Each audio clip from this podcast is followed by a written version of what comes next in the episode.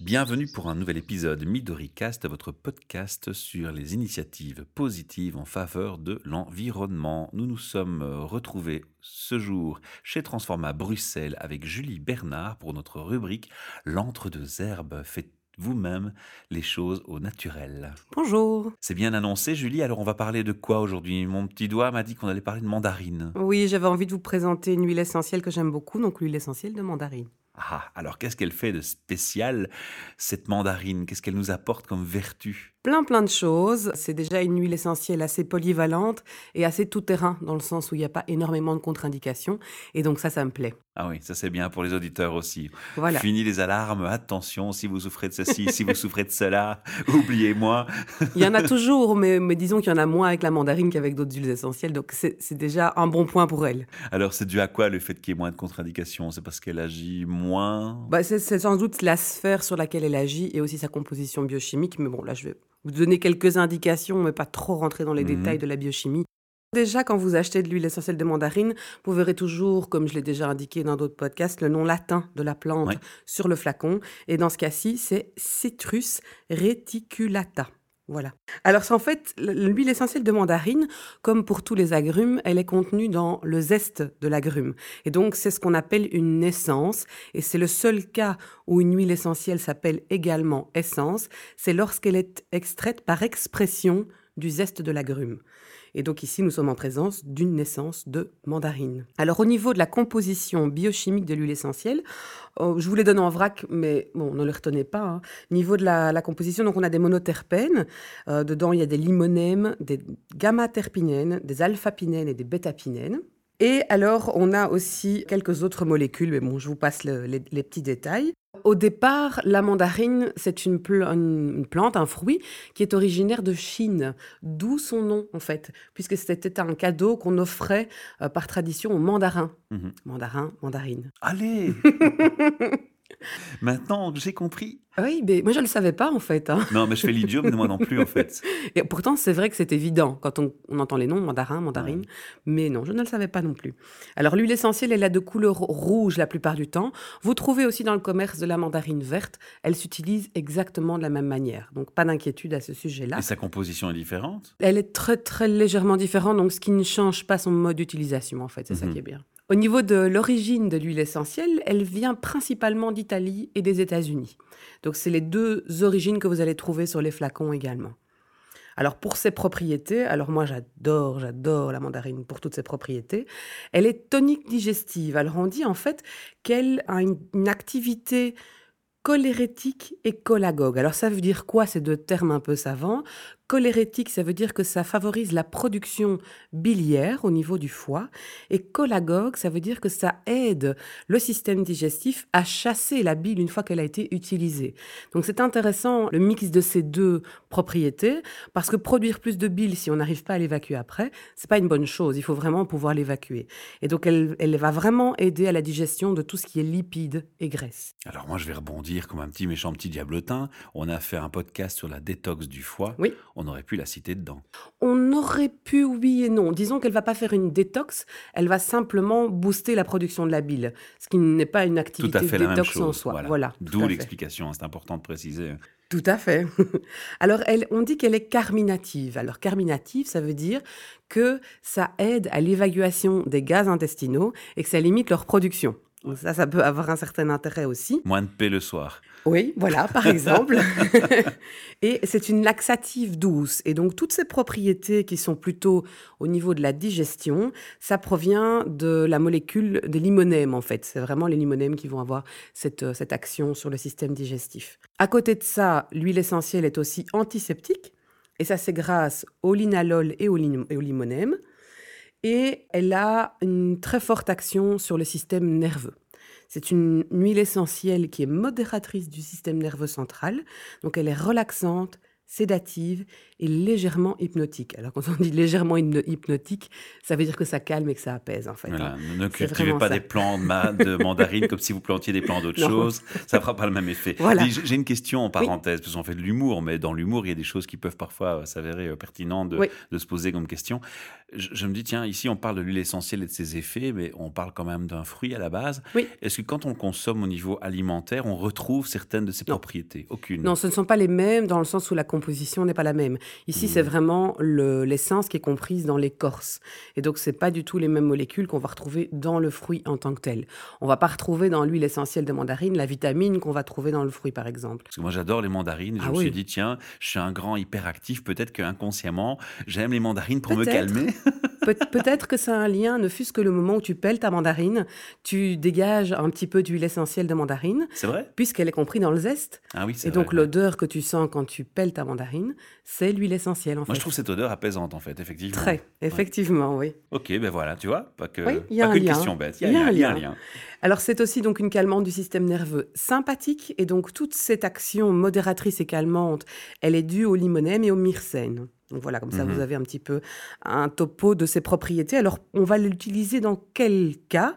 On va l'utiliser, par exemple, dans euh, les difficultés respiratoires, ce qu'on appelle les dyspnées, parce qu'elle va calmer justement ces difficultés respiratoires qui sont souvent dues à un problème plutôt nerveux. Et donc, simplement, en respirant au flacon, ça peut calmer les problèmes respiratoires. On va aussi calmer tout ce qui est palpitation et hypertension. Et elle, agit sur le diaphragme alors, c'est ça? Non, elle agit vraiment sur le côté nerveux. Donc au niveau du système central, elle va apaiser le système central, ce qui va calmer ses difficultés respiratoires. Mmh d'accord. Elle travaille sur les palpitations et l'hypertension tout ce qui est ce qu'on appelle les dyspepsies. Alors dyspepsie, ça veut dire quoi? C'est des troubles de l'estomac et des troubles de digestion en règle générale.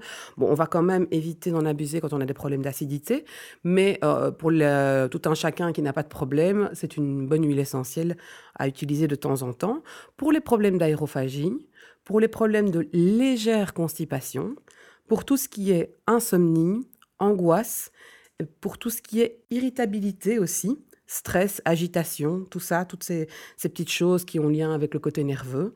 Ça peut aussi aider au niveau, alors là c'est plus au, au niveau externe, tout ce qui est cellulite, vergeture, le surpoids, on peut aller brûler les graisses par l'extérieur, en tout cas de manière superficielle avec cette, euh, cette huile essentielle. Et c'est là où on précise qu'il ne faut pas abuser. Hein oui, il n'y pas, pas à, surdose. Hein. non, justement, ça me, je rebondirai tout à l'heure sur les contre-indications. Et il y en a certaines en externe, donc il faut faire attention. C'est aussi une très bonne huile essentielle pour les enfants. Donc en fait, c'est ah une huile essentielle qui, euh, qui est très bien tolérée par les enfants dès leur plus jeune âge, qui est vraiment très apaisante pour eux. Les enfants qui ont des tendances hyperactives, c'est parfait. Ça va vraiment. Les enfants qui nous écoutent, maintenant vous comprenez pourquoi Saint-Nicolas met des mandarines dans les paquets de bonbons. Tout à fait. c'est un très bon lien.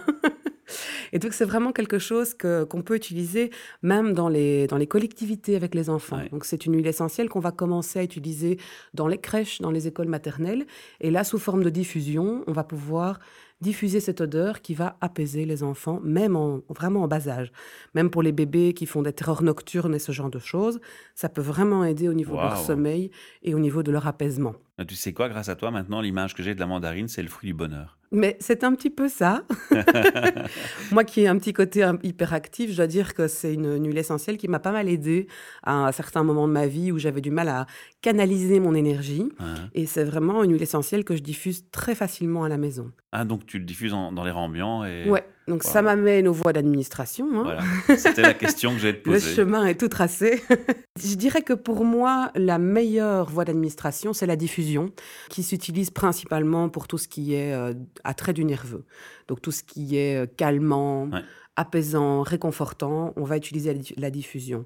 Et donc pour ça, on utilise des diffuseurs adaptés aux huiles essentielles qui diffusent l'huile essentielle à froid ne surtout pas chauffer une huile essentielle parce que ça altère sa composition chimique et ça la transforme. Donc c'est vraiment pas une bonne chose. Ensuite, il y a une autre, euh, un autre mode d'utilisation qui est en interne. Alors en interne, on va l'utiliser à très très très petite dose parce qu'elle contient des néphrotoxiques. Donc en fait, ce sont des molécules qui sont pour toxiques pour les néphrons. Voilà, donc c'est au niveau des reins.